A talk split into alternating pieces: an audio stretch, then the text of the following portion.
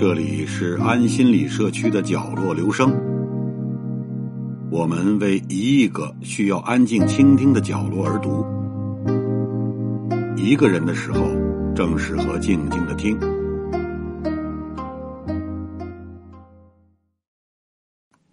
江南，对于每一个中国人来说，都有着用语言无法描绘的意义，是千年历史长河汇聚而成的民族记忆。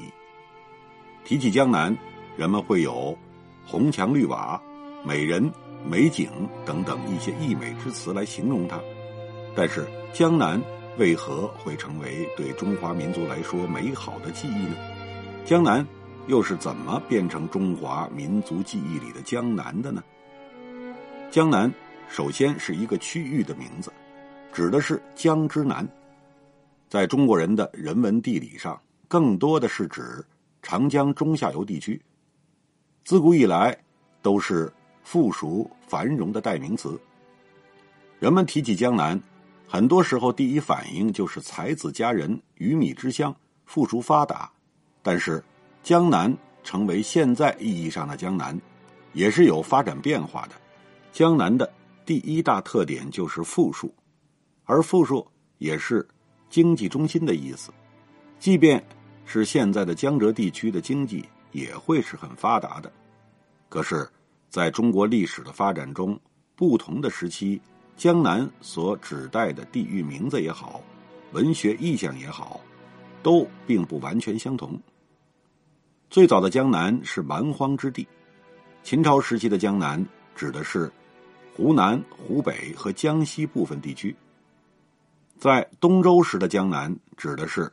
东周时期，以吴国、越国等诸侯国所在的长江中下游，即今天的上海、浙江、江苏南部、安徽南部、江西东部和北部等长江中下游以南地区，在当时并不是经济发达地区，文明也不算发达。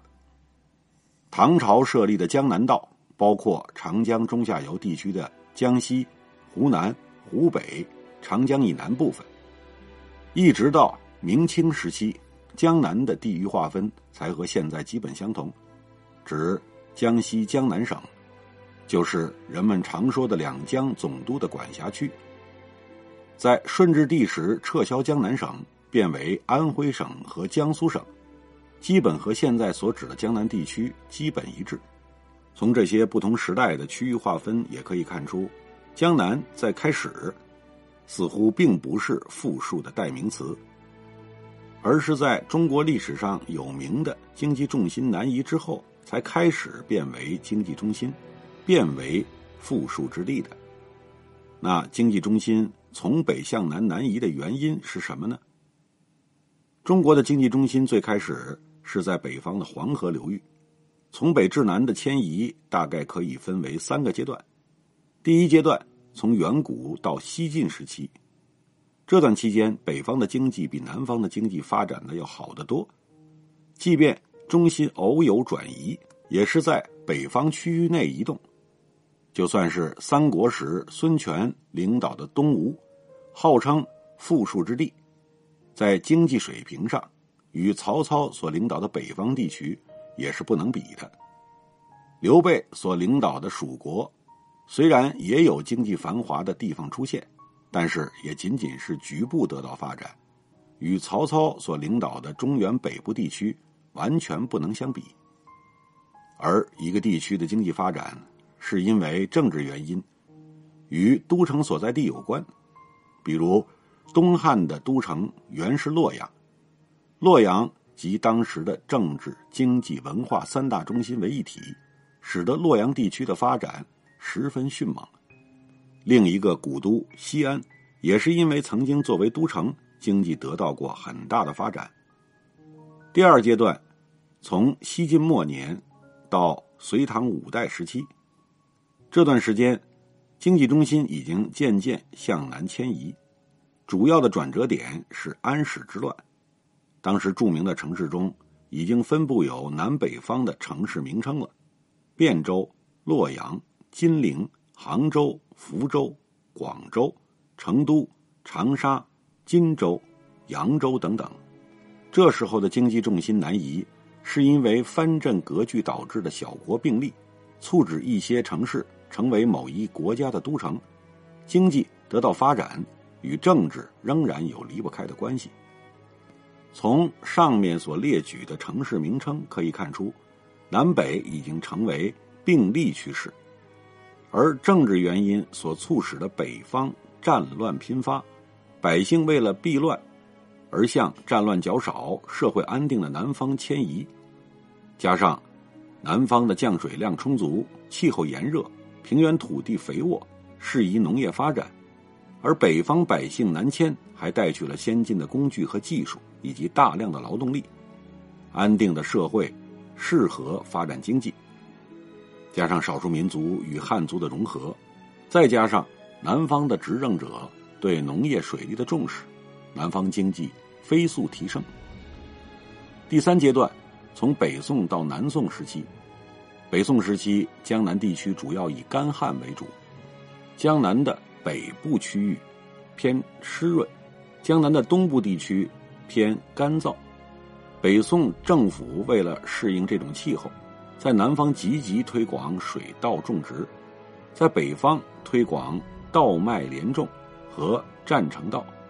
占城稻的引进与稻麦连作的建立，使得粮食生产受气候制约的影响渐趋减少，为经济发展提供了坚实的基础。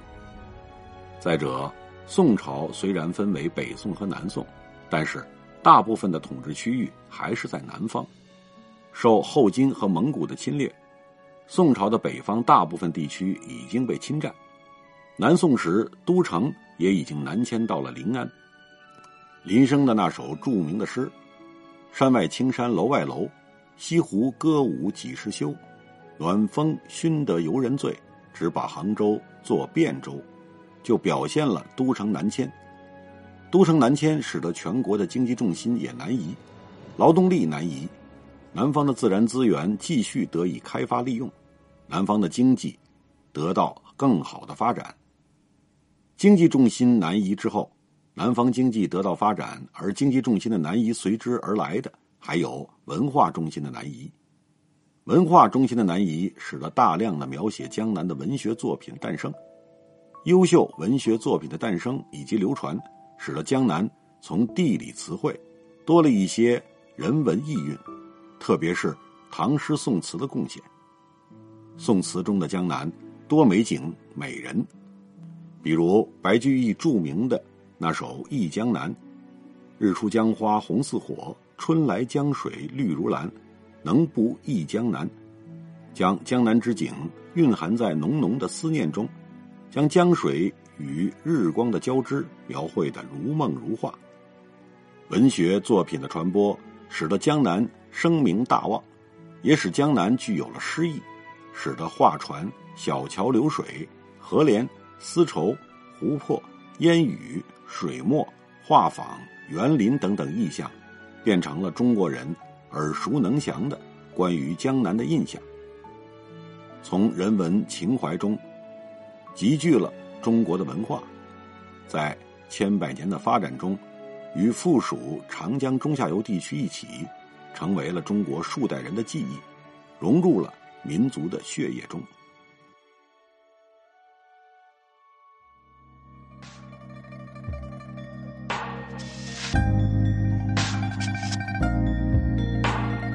以上为您朗读的是选自公众号“历史微鉴”上的一篇文章。